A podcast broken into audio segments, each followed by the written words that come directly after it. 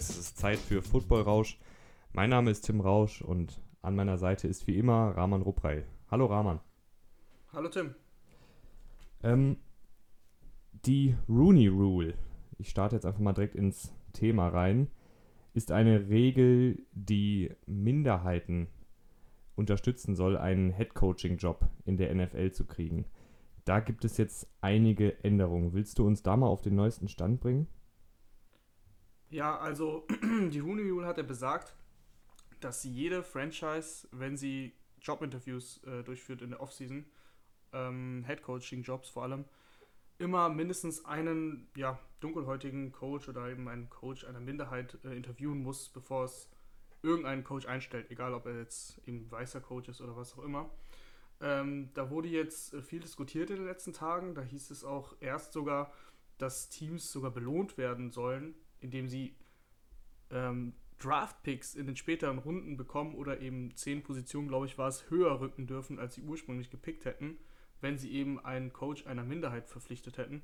Das ist dann so nicht durchgesetzt worden. Im Endeffekt äh, ist es jetzt nur, dass man zwei Interviews äh, auf jeden Fall führen muss und nicht nur noch, äh, nicht nur noch eins. Ja, das ist im Endeffekt alles. Man muss jetzt zwei statt eins führen. Ob es äh, so, so einen großen Unterschied machen wird in der NFL, wage ich immer noch zu bezweifeln. Das ist so, so ein bisschen, die NFL versucht, was Gutes zu tun. Die versucht, dass ähm, ja, Menschen von Minderheiten eben mehr Chancen bekommen. Aber ob das jetzt so die richtigen Schritte dafür sind, da bin ich mir noch nicht so sicher.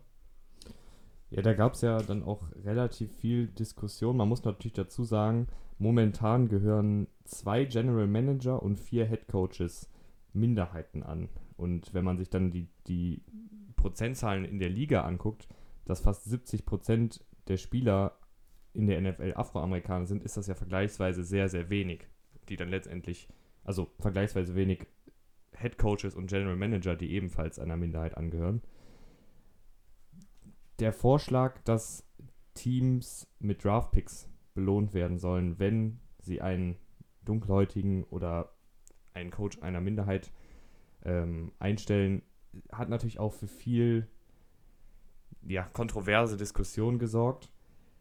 Anthony Lynn, der Head Coach der Chargers, der ebenfalls äh, ja, Afroamerikaner ist, hat dazu gesagt, you can do the wrong thing while trying to do the right thing. Also er ist auch nicht so ein Fan davon. Ich glaube, das ist halt auch einfach nicht so intelligent. Also als Coach möchte man ja eigentlich eingestellt werden, weil man zum Beispiel als Offensivkoordinator oder Defensivkoordinator eine gute Leistung äh, gezeigt hat und nicht, weil man irgendwie dem Team bessere Draftpicks bescheren will, oder? Ja, das denke ich auch. Das Problem ist einfach nur, dass es in den letzten Jahren häufig vorgekommen ist, dass sehr gute ähm, Coaches von eben Minderheiten dann keine Head-Coaching-Jobs bekommen haben. Allein jetzt im letzten Jahr mit ähm, Robert Saleh, dem Defensive Coordinator der 49ers, der ja einen überragenden Job da gemacht hat und auch lange Kandidat für einen Head-Coaching-Job war, aber dann im Endeffekt kaum Interviews hatte. Oder Eric Bieniemy, Offensive Coordinator der Chiefs, ähnliches äh, Szenario gewesen. Also Deswegen, äh, ich bin da auch irgendwie so zwiegespalten. Einerseits, äh, wie äh, Anthony Lynn sagt, ne, du willst zwar das Richtige tun, aber wie machst du es? Und ähm, das ist genau die Schwierigkeit. Jetzt mit den zwei, äh, zwei Interviews, mein Gott, ob sich da jetzt viel ändern wird, ich denke nicht.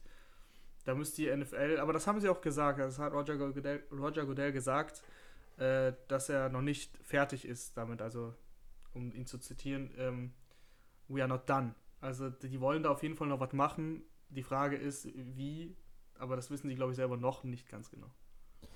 Ja, ich, ich finde, das ist auch ein ganz schwieriges Thema. Ich meine, in, in einer idealen Welt bekommt halt einfach der Bestmögliche den Job und ich, welche Hautfarbe der dabei hat, sollte halt meiner Meinung nach einfach überhaupt gar keine Rolle spielen. Also wegen mir können wir 32 afroamerikanische Trainer in der Liga haben oder 32 äh, weiße. Das ist halt sowas von egal. Meiner Meinung nach sollte halt einfach der Beste für den Job sein. Ja, das Dass ist klar. Dass es überhaupt die Regel gibt, ist halt dann auch, ich weiß nicht, spricht ja, jetzt nicht gerade halt dafür. Nicht, ne? Ja. Das ist das Problem, aber du kannst es eigentlich äh, kaum lösen. Also ja, und wie du schon sagst, versucht ich, es, ja. Ja, die NFL versucht es, aber äh, im Endeffekt, klar, die, die Coaches, die aus Minderheiten kommen, die dürfen sich davon äh, nicht beeinträchtigen lassen, die müssen ihren Job tun, also, ihnen bleibt halt nichts anderes übrig. und äh, einfach hoffen, dass durch äh, ihre Leistung quasi äh, sie in die NFL kommen. Ja, der ist, also da ist für mich auch ein absolutes Rätsel, wie Bienemy und ähm, Saleh noch keinen Job bekommen haben. Für ihre Teams ist es natürlich gut, dass äh, die Koordinatoren bleiben und keinen Headcoach-Job bekommen, aber man hätte es ihnen auf jeden Fall gegönnt. Aber gut, so ist es nun mal. Wir haben da leider keinen Einfluss drauf. Ich würde dann jetzt aber noch eine Sache anmerken. Und zwar dürfen jetzt, das hat auch mit dem Trainer sein zu tun, aber nicht mit äh, Minderheiten oder der Rooney Rule. Einfach nur noch eine kleine Anmerkung.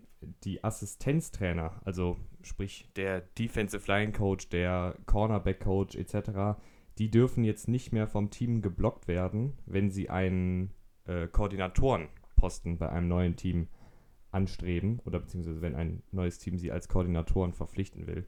Das war jetzt lange Zeit so, das ist jetzt nicht mehr so. Das heißt, die, die, der Defensive Line Coach der 49ers, der ja da eine echt gute Truppe zusammengeformt hat, dürfte jetzt von den 49ers nicht mehr während der Saison geblockt werden, wenn er für einen Defensive Coordinator Posten eines neuen Teams interviewt wird.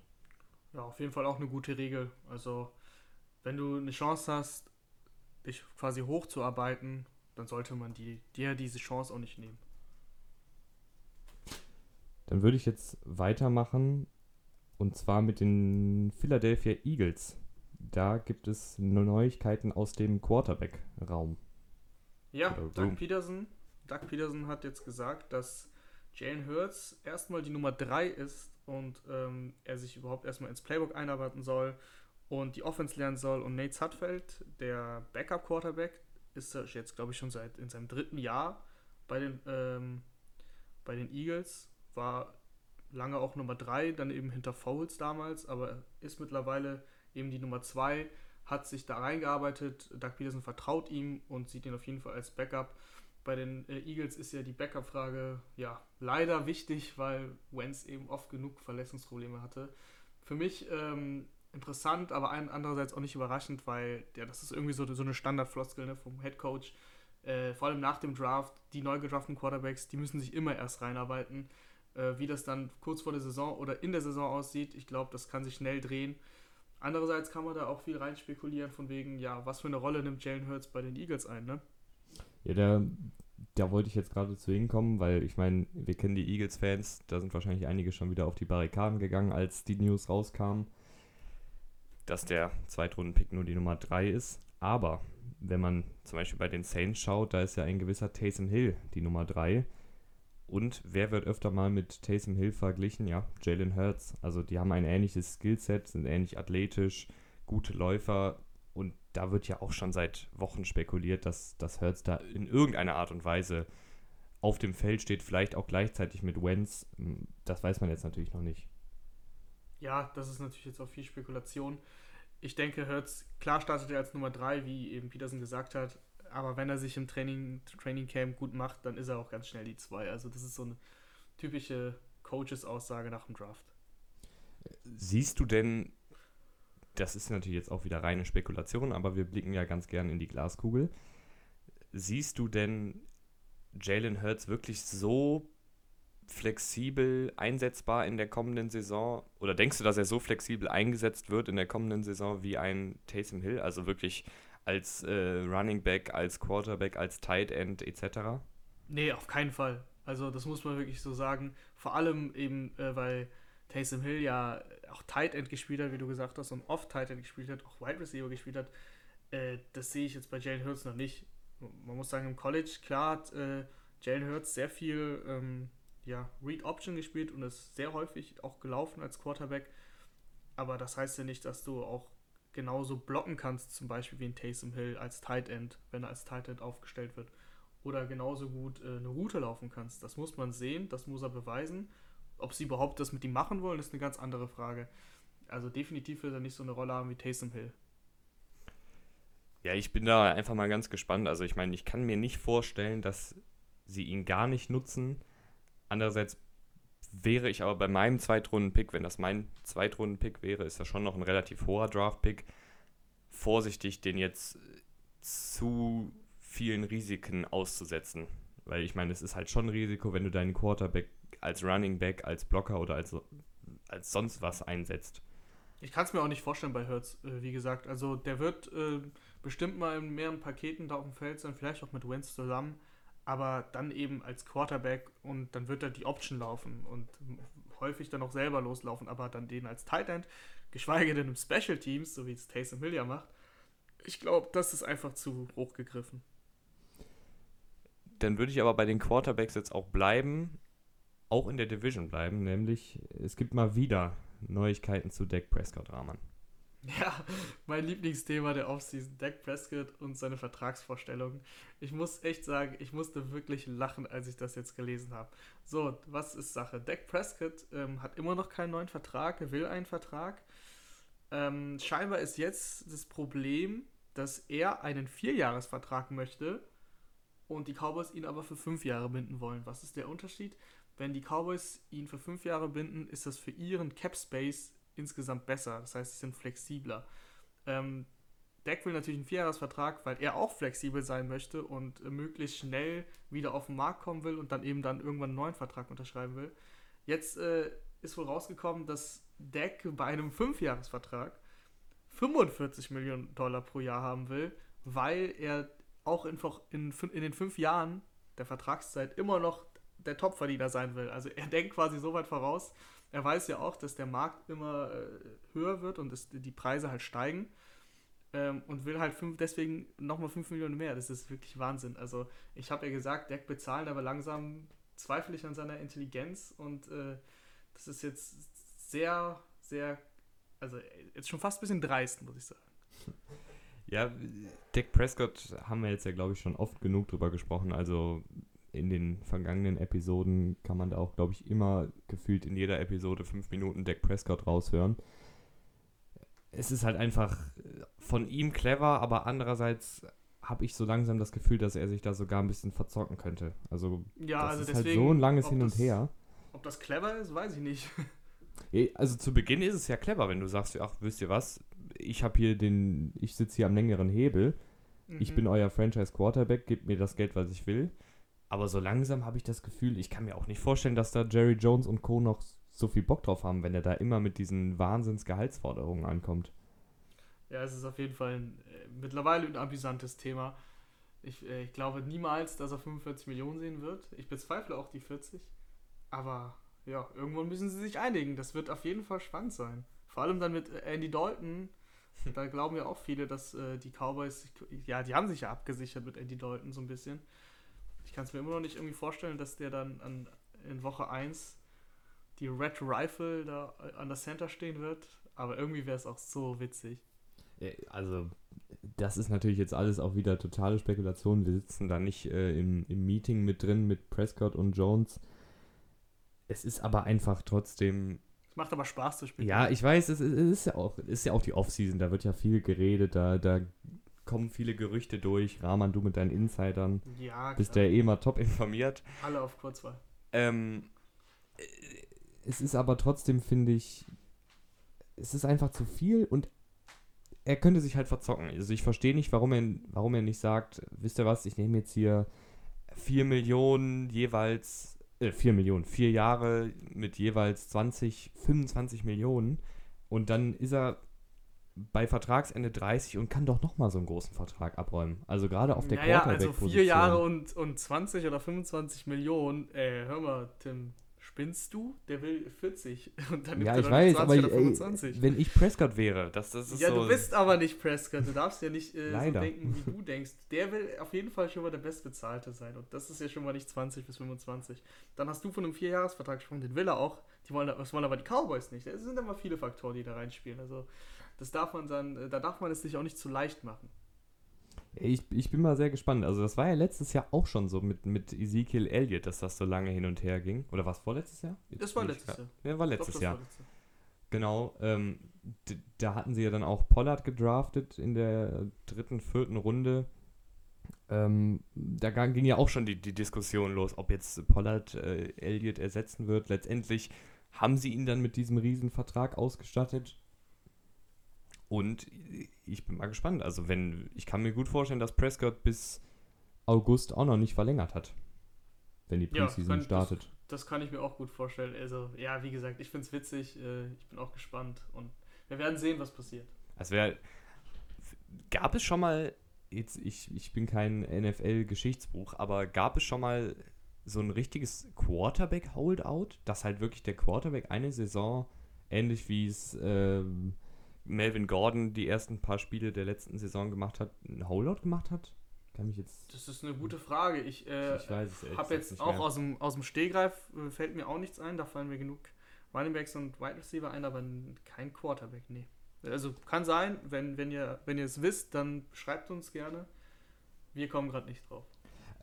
Aber auf jeden Fall sehr lustig, wenn, wenn Dak Prescott die ersten Wochen auf der Couch sitzt, während Andy Dalton da die, die Bälle in, in Dallas wirft. Das, das würde ich auf jeden Fall feiern. Ja, so auf jeden Fall. So, genug Dak Prescott für heute, würde ich sagen, oder? Aber nicht genug Cowboys, oder? Ja, nicht genug Cowboys. Du bist hier der, der NBA-Freak von uns beiden. Ja, was, was ähm, ist Sache? Äh, ganz, ganz witzige Geschichte, wie ich finde. 2011, also die NBA-Fans, die hier vielleicht auch zuhören, wissen es, es gab es ein Holdout in der NBA. Das heißt, äh, ähnlich wie in der NFL gibt es da ja auch Verträge, CBAs, und ähm, da wurden sich die Kollegen halt nicht einig und deswegen kam es zu einem Holdout, einem Streik der gesamten Spielergewerkschaft. Das heißt, die NBA hat einfach nicht stattgefunden, bis, ich glaube, der Holdout wurde dann irgendwann im Dezember beendet. Und normalerweise fängt die Saison in der NBA im Oktober an. So, da hatte dann LeBron James, äh, kennen bestimmt die meisten, aktuell wohl der einer der also, selbst ich. ja, einer der besten Basketballspieler aller Zeiten oder auf jeden Fall aktuell. Und der LeBron hatte einen Vertrag vorliegen von Jerry Jones, also von den Cowboys, dass er ja in der NFL spielen könnte. Und das äh, allein diese Story finde ich ja schon aberwitzig, dass ein NBA-Spieler ähm, einen NFL-Vertrag vorliegen hatte und den hat er sich eingerahmt, hat LeBron James selber, selber gesagt, den hat er sich eingerahmt und der hängt jetzt in seinem Büro oder in seinem Zimmer, wo auch immer. Auf jeden Fall äh, ist diese Geschichte von ihm selbst bestätigt.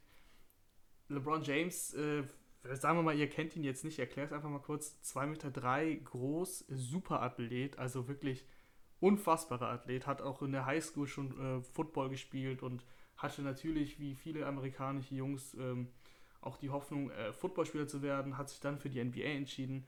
Also der ist schon ein krasser Athlet. Ich kann es mir irgendwie trotzdem nicht vorstellen, wie er in der NFL aufgelaufen wäre. Da musst du dir einfach mal vorstellen, 2,3 Meter, drei, wo stellst du den auf? Also der, der wäre für mich der prototypische... Tight End, oder? Genau, Tight End. Aber selbst 2,3 Meter drei ist für ein Tight End schon zu groß eigentlich, aber der ist so athletisch, dass er das hätte spielen können. Und dann hätte der halt alle gemost. Also wirklich, der hätte, den kannst du den Ball in den dritten Stock werfen und der holt den halt runter. Und der ist super schnell auch. Also das hätte ich schon echt gern gesehen, muss ich sagen. Ja, ähm, jetzt, mir fällt gerade nicht der eine Name ein. Ich wollte gerade mal ganz tief äh, im, im Geschichtsbuch der NFL kramen. Ähm, ich glaube, der hieß Carmichael von den Eagles, so ein ganz großer, schlachsiger Receiver. Aber schon ewig, also ewig her, dass der gespielt hat. Und du hat. sagst, du bist kein NFL-Geschichtsbuch. Also äh, Carmichael kenne ich nicht. Ähm, was, was, worauf willst du denn hinaus? Ah, Harold Carmichael, da ist er doch. Wikipedia sei Dank, Harold Carmichael, mittlerweile 70 Jahre alt. Okay. ähm, der war ein 6 Fuß 8, also 2 Meter 3 wie LeBron James Wide Receiver. Und ja, verrückt. so ein ganz schlachsiger, langer Typ.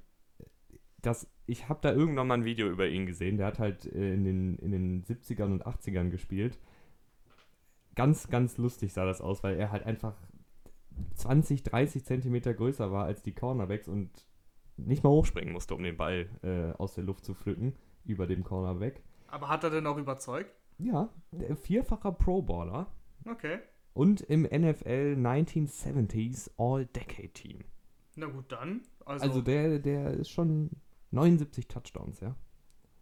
Ja, das ist ja auch allein diese Vorstellung, wie gesagt, du bist in der Red Zone und du hast einfach einen Spieler, der 10, 15 Zentimeter mindestens größer ist, ja, als, äh, als der Verteidiger. Den musst du ja wirklich nur hoch anspielen. Wenn er ein bisschen geschubst wird, hast du eine Pass Interference. Also, das wäre wirklich sehr interessant. Das sieht man ja in der, in der NFL selten Tight Ends, ähm, die über zwei Meter groß sind. Ich kann mich jetzt an, weißt du, auf die Schnelle an keinen erinnern. Die sind alle meistens so um die 1,95 oder so. Der einzige, der, der relativ groß ist, ist doch Jimmy Graham, oder?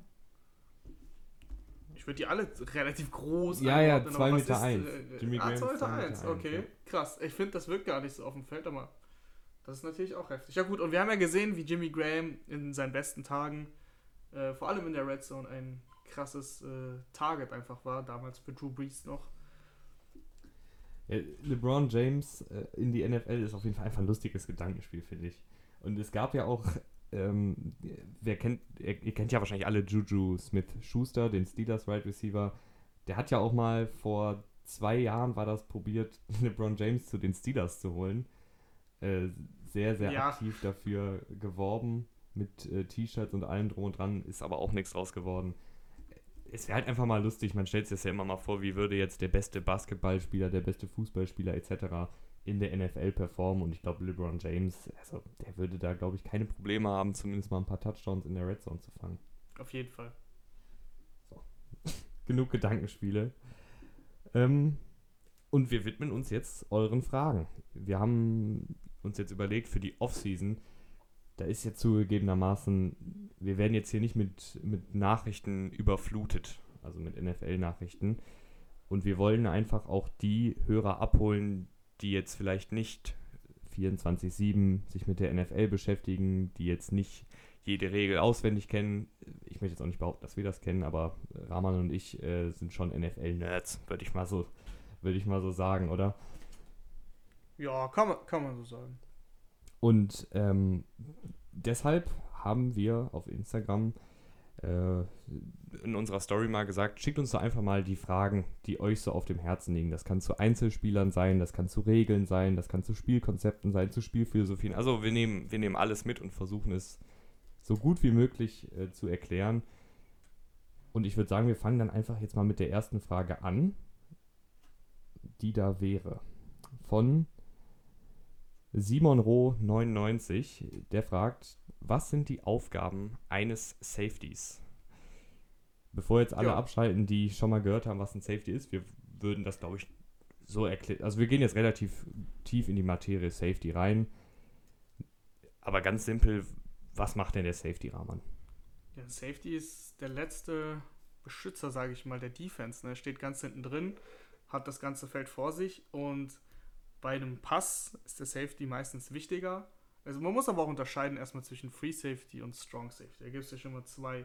Also, ich rede erstmal vom Free Safety. Der Free Safety ist, wie gesagt, der letzte Mann, steht ganz hinten drin. Bei einem Pass ist er deutlich wichtiger als bei einem Laufspielzug.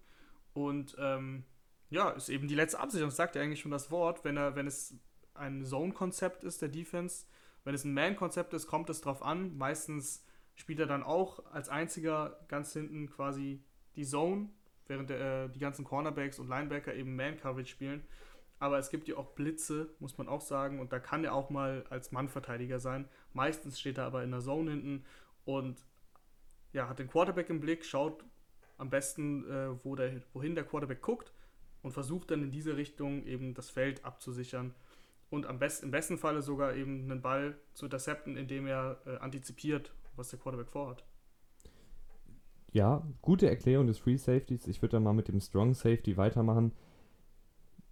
Der Hauptunterschied zwischen Free Safety und Strong Safety ist, ist dass der Free Safety meistens athletischer und etwas leichter ist als der, als der Strong Safety. Also der Strong Safety ähnelt da vom Körperbau eher einem Linebacker. Also wenn man sich da mal Cam Chancellor oder Eric Reed oder Harrison Smith oder wie sie alle heißen, anschaut, das sind meistens Leute, die auch mal ordentlich einen austeilen können, die auch ein paar, paar, die auch ein paar Kilo Muskeln mitbringen, weil sie eben auch im Lauf sehr wichtig sind. Also der Strong Safety ist meistens noch näher an der Line of, Line of Scrimmage als der Free Safety, weil er eben gegen den Lauf auch noch ein zusätzlicher Laufstopper ist. Und der Free Safety ist halt eher der, der die Pässe abfängt bei einem Passspiel und im Laufspiel ja, ist er jetzt nicht so wichtig wie der Strong Safety, kann man das so sagen? Kann man so sagen, auf jeden Fall. Und was man noch festhalten muss, die Rolle, also die Aufgabe des Safeties, was er wirklich gut können muss, ist eben tackeln. Äh, gibt ja häufig, ähm, vor allem vorm Draft hört man das dann, ja, der eine kann gut tackeln, der andere nicht. Als Cornerback ist es dann eventuell nicht ganz so wichtig, weil du meistens eben noch einen Safety hinter dir hast, der, der dir helfen kann. Und andererseits kannst du ja auch als Cornerback ist ja die Hauptaufgabe eben, dass du deinen Mann deckst und dass er halt zu ist. Tackeln musst du ja, wenn der Ball schon gefangen ist. Und äh, der Safety ist eben diese letzte Absicherung. Und wenn der nicht tackelt, ja, dann ist der andere Spieler, der Receiver oder der Tight End eben durch. Deswegen tackeln ganz, ganz wichtig, egal ob Free Safety oder Strong Safety. Und je nachdem, es gibt, jede Defense nutzt halt auch ihre Safeties unterschiedlich. Also bei manchen ist es halt wirklich die, die letzte Absicherung, aber dann hast du Teams wie die Jets, die halt einen Jamal Adams als Strong Safety haben, der aber so athletisch ist und einfach eine absolute Maschine ist, dass er halt ganz viel verschiedene Rollen einnehmen kann. Also der, der kann dann mal einen Tight entdecken, mal kann er den Quarterback unter Druck setzen, mal kann er auch einfach nur eine, eine gewisse Zone verteidigen. Also da gibt es bei jedem Team, auch je nachdem, wen man so im Kader hat, verschiedene Aufgaben eines Safeties. Aber es lässt sich auf jeden Fall festhalten, beides sind Art Absicherung, also die letzte Absicherung vor der Endzone sozusagen. Und der Strong Safety ist für den Lauf wichtiger als der Free Safety und der Free Safety ist gegen den Pass wichtiger als der Strong Safety. Kann man das so festhalten, Rahman? In, in den meisten Fällen ist das so, ja. Das kann man so sagen. Gut, ich hoffe, äh, die Frage ist damit gut beantwortet. Und da kam aber, äh, da kam ja noch mehr rein. Und zwar sollen wir den Unterschied zwischen den verschiedenen Run-Konzepts erläutern. Vorher würde ich aber mal sagen, wir können jetzt wirklich nicht jeden, jedes Run-Konzept erläutern, weil das ist halt einfach, also da sitzen wir hier mehrere Stunden und das will, glaube ich, keiner. Sollen wir, welche würdest du gerne behandeln? Ja, ich würde jetzt einfach mal, weil die Frage auch so gestellt war, ähm, Run-Power-Konzepte und Zone-Konzepte. Und der Unterschied ist eigentlich relativ simpel. Bei, bei dem Power-Konzept ist meistens äh, eine enge Formation und ja, die dicken Jungs kommen da aufs Feld, also mit Fullback. Und da geht es eigentlich nur darum, Mann gegen Mann, also ein Mann blockt den anderen, jeder hat eine feste Zuteilung, wer wen blockt. Und so eben eine Lücke zu schaffen. Und beim Zone-Blocking geht es darum, dass man eben in, in eine Richtung blockt und eine gewisse Zone frei blockt. Also jeder, es hat nicht jeder ähm, Offensive Liner einen gewissen Spieler, sondern er blockt eben eine Zone. Das ist im Endeffekt der Unterschied. Und dann muss der Running Back sehen, wo sich die Lücke ergibt. Also in welchem Bereich der Offensive Line eben dann etwas aufbricht und er dann dadurch eben äh, rausschießen kann. Sagen wir so, bei einem Zone-Blocking-Konzept brauchst du halt ein bisschen mehr Geduld als Running Back. Ja, das, also Power und Zone, das ist ja einmal Man-Blocking-Scheme und einmal Zone-Blocking-Scheme, wie du gerade schon gesagt hast. Und dieses Man-Blocking-Scheme, also Power Run, das ist so typisch Seahawks damals mit Marshall Lynch. Also Fullback auf dem Platz, ein, zwei Titans auf dem Platz, die O-Line, Marshall Lynch dahinter. Und die haben gesagt, wir gehen jetzt genau durch diese Lücke zwischen, was weiß ich, Guard und Tackle. Viel Spaß, uns zu stoppen. Also das ist wirklich Oldschool Football. Die Defense weiß, was kommt, die Offense weiß, was kommt. Und jetzt geht es einfach Mann gegen Mann wer ist der Stärkere. Und da hast du dann halt Marshall Lynch gehabt, der gerne mal einen Cornerback 5, 6 Yards mitgeschleppt hat, bevor er zu Boden gegangen ist oder einfach 10 Tackles gebrochen hat und das gute alte Beast Quake produziert hat damals gegen die Saints. Das ist aber heute nicht mehr so oft in der NFL zu finden, oder? Es wird immer wieder mal eingesetzt, aber es ist, äh, gibt nicht mehr so viele Teams, die wirklich darauf bauen, ihr ganzes, äh, ihr ganzes Spielsystem, Offense-System auf das Power-Run-Game. Das ist auf jeden Fall seltener geworden. Beim Inside Zone oder Outside Zone, Outside Zone spielen viel die Vikings zum Beispiel mit Devin Cook. Äh, da ist es halt gut, wenn du einen Running Back hast, der eben ähnlich wie Cook sehr elusive ist und äh, sich gut bewegen kann, äh, eben beweglich mal einen Richtungswechsel machen kann. Ähm, das ist eben für solche Running Backs vorteilhafter, wenn man da eben Zone-Konzept spielt. Ja, also dann gibt es noch ein Konzept, das Draw-Konzept. Also es gibt ja natürlich noch Wham, Trap, Counter. Also es gibt ganz, ganz viele verschiedene Konzepte, die auch immer unterschiedlich von Teams ausgespielt werden. Also da gibt es ganz viele verschiedene Formationen, aus denen die Konzepte gespielt werden. Aber ein Konzept, was ich auch noch ganz, ganz gut finde, ist das Draw-Konzept. Die NFL ist ja mittlerweile eine sehr passlastige Liga. Und bei dem Draw-Konzept kriegt der, der äh, Quarterback den Snap, guckt ein, zwei Sekunden in die Luft, als würde er den Pass, als würde er einen Pass werfen oder einen, an, eine Anspielstation suchen, damit die Linebacker ja, ein, zwei Schritte zurückgehen, in ihre Coverage zurückgehen, in ihre Zonen zurückgehen und erst dann übergibt er den Ball, praktisch wie mit so einer kleinen Verzögerung an den Running Back. Und das Ziel dabei ist halt, dass dadurch mehr Platz geschaffen wird und es einfacher ist für den Running Back, was weiß ich, 5, 6, 7 Yards zu machen, bevor halt die Linebacker wieder kommen, um den Lauf zu stoppen. Ja, definitiv. Ähm, kannst du nicht häufig machen, weil wenn es schief geht, dann knallt es richtig. Also dann sind das mal schön Minus-Yards, 5, 6, aber wenn du vor allem in einer passlastigen Formation auf dem Feld stehst oder es ist äh, kurz vor dem Ende und man geht davon aus, dass eben gepasst wird, dann kann man das mal einstreuen. Ähm, wie gesagt, sollte man nicht zu häufig machen und ist jetzt auch kein, kein Team wird ein, äh, auf einem Draw-Konzept basieren. Das ist einfach nur ein Spielzug, der in der richtigen Situation auch deutlich was bringen kann. Ja, apropos einstreuen, ich finde ja auch immer Endarounds und sowas gut. Die sind natürlich auch, äh, das sind ja auch Laufspielzüge, aber halt ganz besondere Endaround ist, wenn der Receiver rumkommt und den, die, die Übergabe, die eigentlich an den Running Back gehen sollte, vom Quarterback dann erhält und dann selber mit dem Ball läuft. Das sieht man sehr, sehr häufig bei den Chiefs, bei den 49ers, die halt da sehr kreativ werden finde ich auch immer noch eine ganz, ganz gute Sache, aber auch das kannst du halt nicht äh, zehnmal pro Spiel machen. Das macht man ein, zwei Mal pro Spiel. Wenn das gut klappt, dann hast du auf einmal eine riesen Lücke, weil halt alle denken, der Running Back kriegt den Ball, aber nein, der Receiver, der hinten rum gelaufen kommt, holt sich den Ball ab und läuft selber. Finde ich immer eine ganz nette, ganz nette Formation, äh, ganz nette Formation, sei schon, ein ganz nettes Spielkonzept, aber auch das kann man dann nicht so oft spielen. Aber wie gesagt, äh, wir können jetzt hier nicht jeden jeden Run, jedes Run-Konzept analysieren, aber das finde ich auf jeden Fall auch noch ganz nett, das gute alte End-Around-Play. Ja, mittlerweile basiert ja auch häufig ein Fake daraus. Also, wenn man die Offense der Rams sich anguckt, ähm, die arbeiten sehr viel mit Motion und in der Motion wird dann der Handoff angedeutet zum Receiver, passiert dann aber nicht, dann geht der Ball zum Running Back und äh, das ist dann kein Enter-Round, sondern eben nur die Motion. Aber auch bei Enter-Rounds wird es mit Tyreek Hill zum Beispiel sehr häufig angedeutet, dass er den Ball bekommt. Also das ist halt eine gute Ablenkung auch. Gute Ablenkung bzw. Einstreuen von Sonderspielzügen. Wir haben noch eine Frage bekommen, was wir denn vom Fake-Punt halten, von Yannick.ste98. Der Fake-Punt, Rahman, äh, ist, glaube ich, so einer der ältesten Trickspielzüge in der Liga, oder? Ja, für alle Madden-Spieler, ne, die nie punten wollen, immer Fake-Punt. Ganz interessant. Nee, an sich, klar, muss man halt wirklich aufpassen, ne, wann man das macht. Und das kann man auch wirklich, äh, ja, nicht, nicht pro Spiel, ein, einmal pro Spiel machen. Das ist. Das, es kommt halt auch, darauf an, wo du dich auf dem Feld befindest. Ne? Was ist Down and Distance? Also, wie viel Yards musst du noch gut machen?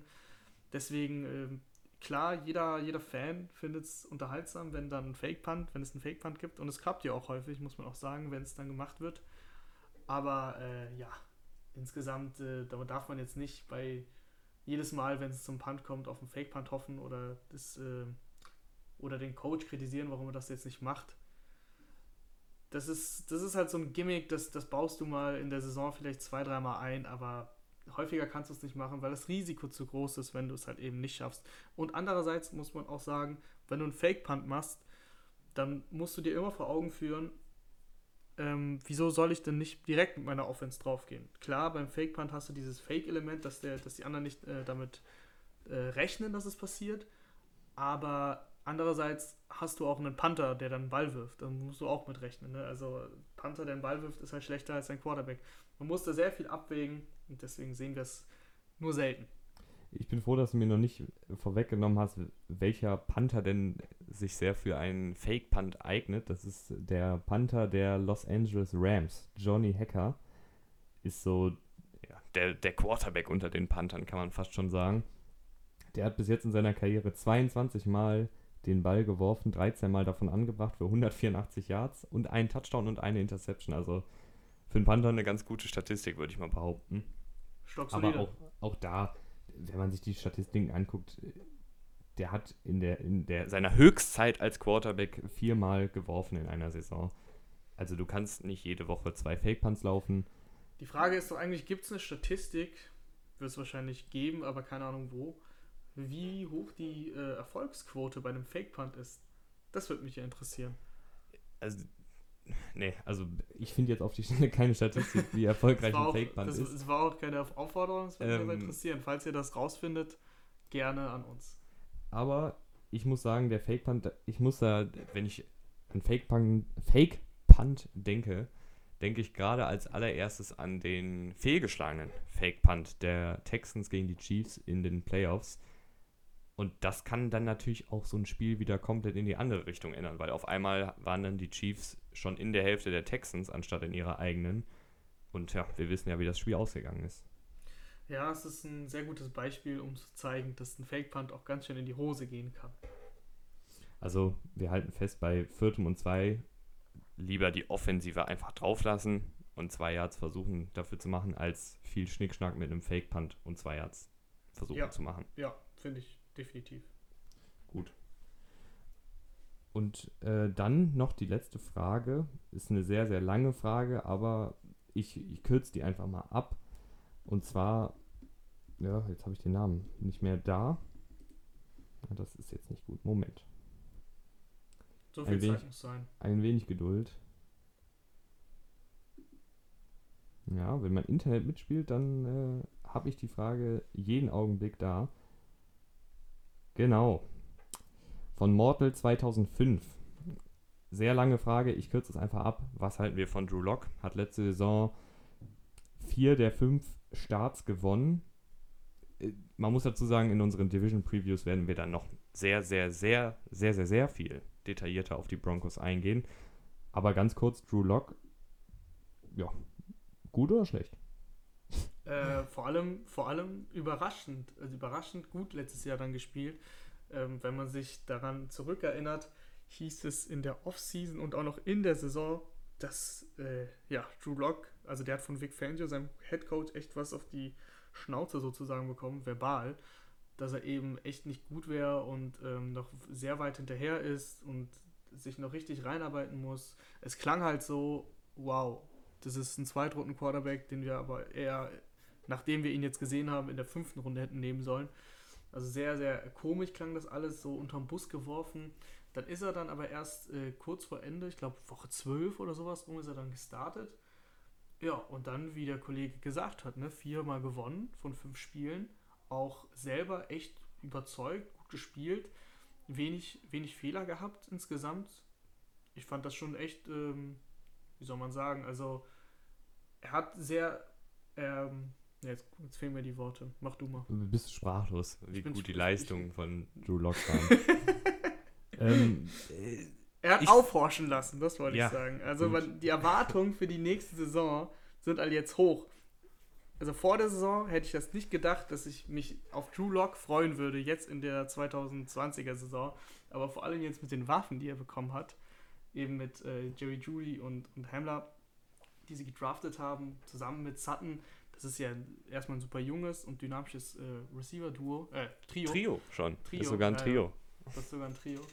Und äh, deswegen, also man muss schon was erwarten von Drew Lock jetzt auf einmal. Und das hätte ich aber nicht erwartet, dass ich was erwarten muss. Ich hoffe, das versteht ihr. Ja, ich, ich finde Drew Lock ist auch eine ganz spannende Personalie, weil der hat halt einfach die, die Anlagen eines richtig guten Quarterbacks. Also der hat diesen, diesen sehr, sehr guten Arm und kann dadurch halt einfach Würfe machen, die nicht jeder Quarterback machen kann. Also nicht jeder Quarterback kann den Ball kurz mit einem Hüftschwung 50 Yards das Feld runterwerfen und Drew Lock kann das eben. Das heißt, da ist sehr, sehr viel Potenzial. Braucht er noch den nötigen Feinschliff? Wahrscheinlich schon. Also, dass jemand in seinem zweiten Jahr nach fünf Starts äh, keine Fehler mehr macht, ist sehr, sehr unwahrscheinlich. Aber ich glaube, jetzt mit, noch, mit einer Offseason und mit dem Gewissen, dass er jetzt hier der Starter ist könnte das schon, könnte er auch schon noch einen guten Schritt nach vorne machen. Und das haben wir ja gerade gesehen in der NFL. Also ganz viele Quarterbacks von Jahr 1 auf Jahr 2 machen einfach nochmal einen gewaltigen Schritt nach vorne. Und für Drew Lock würde ich mir das auch wünschen. Und ja, die, die Umgebenheiten, wie du es gerade schon gesagt hast, könnten ja nicht besser sein. Ja, auf jeden Fall. Man muss äh, dann das Negativbeispiel auch aufführen. Äh, Baker Mayfield. Also er ist jetzt genau an dem Punkt, wo er zeigen muss, dass er, dass er seine Leistung vom vergangenen Jahr einfach bestätigen muss oder sogar, sich sogar verbessern sollte und nicht eher dann in alte Muster abrutscht, so wie eben Baker Mayfield in seiner zweiten Saison. Das wird jetzt genau der spannende Punkt sein und das wird auch im Endeffekt ausmachen, wie die Broncos abschneiden. Ja, ich finde ja interessant, dass die Broncos wirklich, das zeigt, finde ich mir nochmal, dass sie Drew Lock vertrauen, weil sie haben jetzt keinen gestandenen Routinier auf der Quarterback-Position geholt. Ich finde, das mhm, ist immer noch, ja. also, also sie hätten ja auch sagen können, ah, der Drew hat zwar ganz gut gespielt, aber wir sichern uns mal lieber ab, falls da was schief geht oder, oder sonstiges. Aber die haben gesagt, Drew Lock ist unser Mann.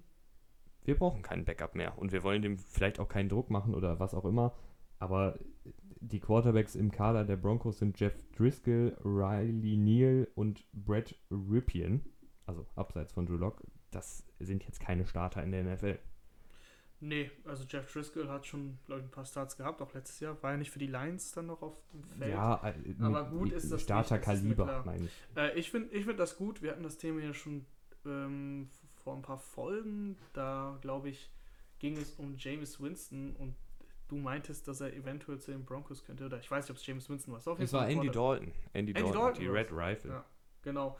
Und äh, ich äh, war der Meinung schon damals, dass, ja, dass es einfach nicht so viel Sinn ergeben würde, jetzt so einen Quarterback aller Andy Dalton da reinzuwerfen, weil die Broncos sind eben nicht in irgendeinem Win-Now-Modus, wo sie jetzt äh, auf jeden Fall als Backup einen Andy Dalton brauchen würden oder, keine Ahnung, Cam Newton oder so, sondern die sollen jetzt äh, True Lock sich entwickeln lassen. Das bringt dir einfach nicht so viel, jetzt einen, so einen soliden, mittelmäßigen Starter zu haben.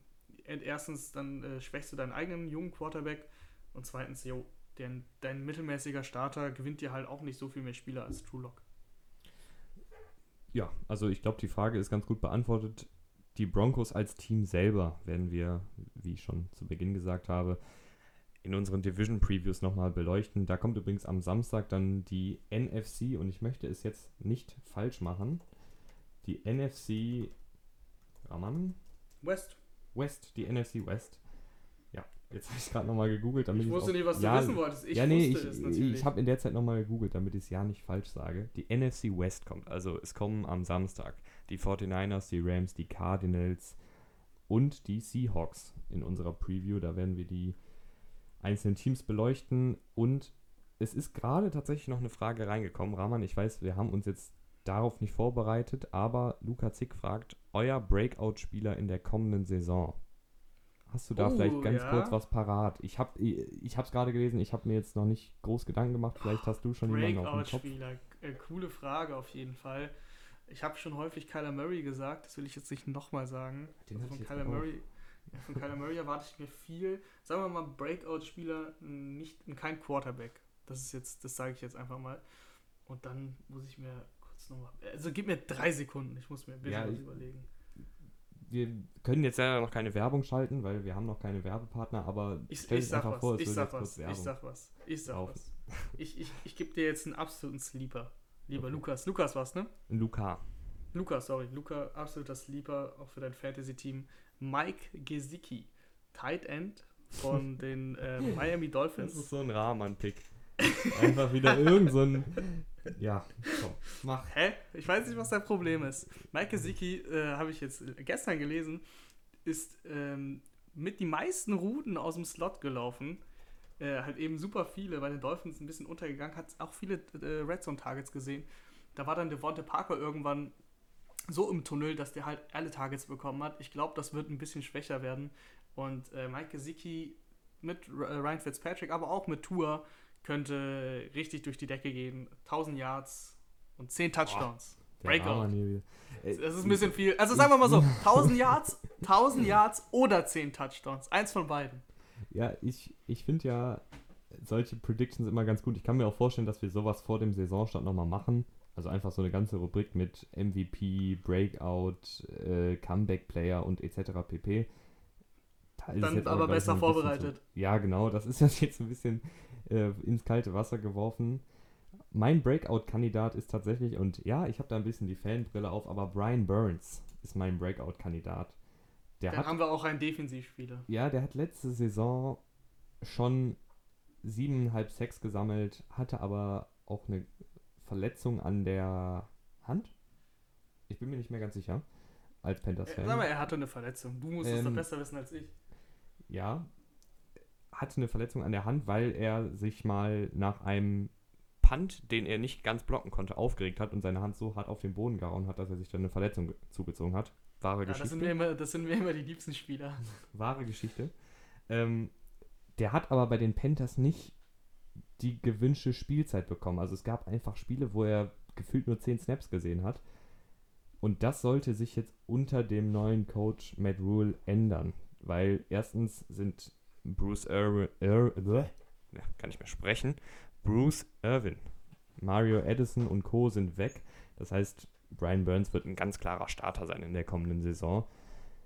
Und der hat in der Spielzeit, in der minimalen Spielzeit, die er bekommen hat, schon mit 7,5, 6 gut gezeigt, dass er was auf dem Kasten hat. Und ich glaube einfach, dass der, ich sag mal, Double Digit, also 10, 6 oder mehr, sammeln kann, wenn er da wirklich als Starter den Großteil der, der Snaps sieht pro Spiel. Ja, definitiv. Der hatte, glaube ich, letztes Jahr 7,5. Ja.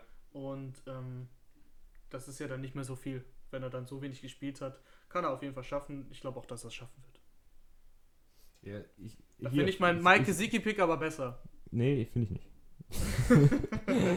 ähm, ich habe hier sogar jetzt die Statistik und zwar hat er 43% der Defensiv-Snaps gespielt in der letzten Saison. Also nicht ja, mal die nicht Hälfte, das ist nicht viel. Und dann trotzdem 7,5 6 ist auf jeden Fall eine ganz gute Nummer. Wenn da die Zahl auf, sagen wir, 60% der Snaps angehoben wird, ist allein schon mit der letztjährigen Produktion sind da schon 10 Sex drin. Also gehe ich vielleicht sogar so weit und sage, er macht 14 Sex, wenn er sich nicht mehr verletzt. 14 Sex, ja, ja, jetzt. Ist, äh, ja, easy. Jetzt äh, auf einmal ganz mutig, ne? Gut. Dann haben wir jetzt aber auch alle Fragen beantwortet. Diese, ja, diese Abteilung, äh, nicht diese Abteilung, diese Kategorie würde ich einfach mal beibehalten. Ihr könnt uns jederzeit eure Fragen per Instagram zukommen lassen.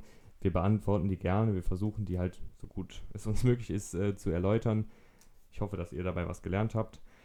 Und wir freuen uns auf die nächste Episode und schaltet auf jeden Fall am Samstag für die Previews ein. Jo, bis dann. Tschüss.